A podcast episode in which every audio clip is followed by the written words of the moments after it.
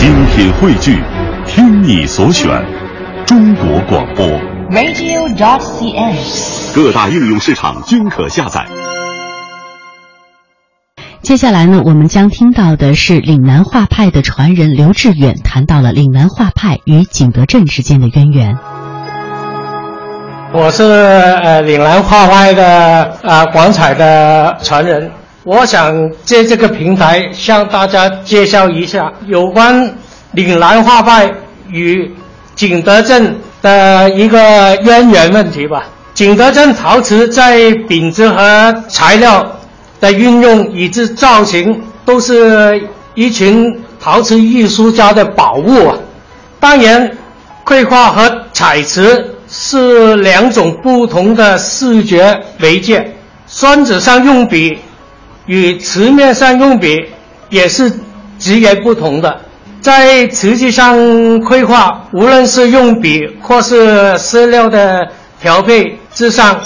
都很那个考那个运笔的技巧。早于在一九零五年，就岭南画派的就到江西省的景德镇做了一次全面的考验，将其工作的流程啊、颜料的那个配方做了一次广泛的研究。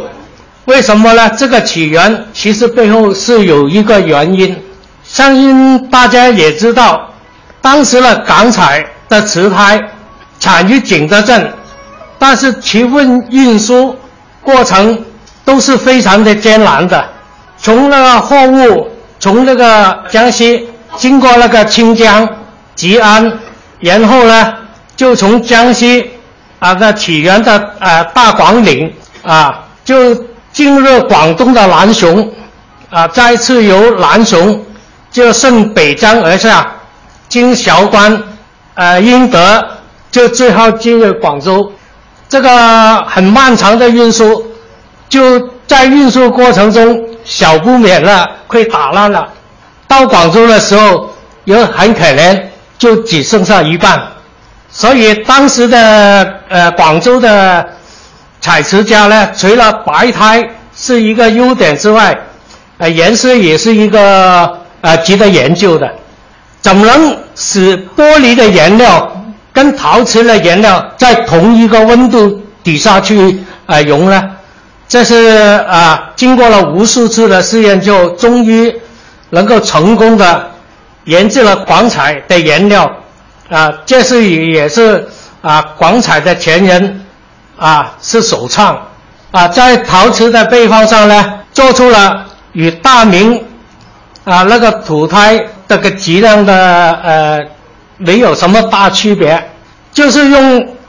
广东肇庆的白梨百分之十二，强石百分之五十，就增成的石英。就百分之二十，方解石百分之十，和其他成分，此配方也在一九零七年，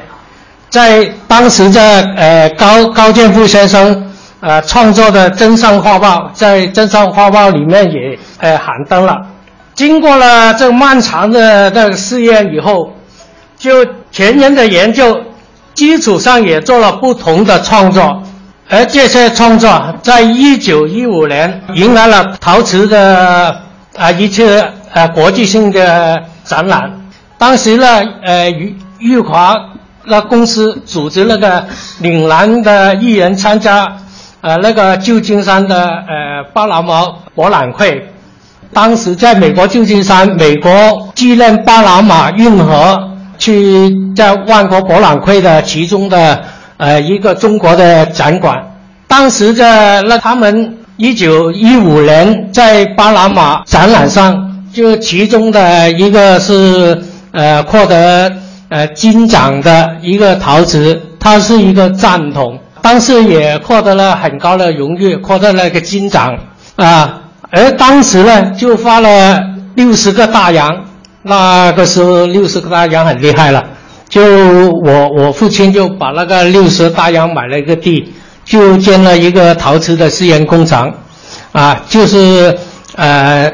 呃广东省轻工艺厅呃那个陶瓷研究室，啊前身就是我的家。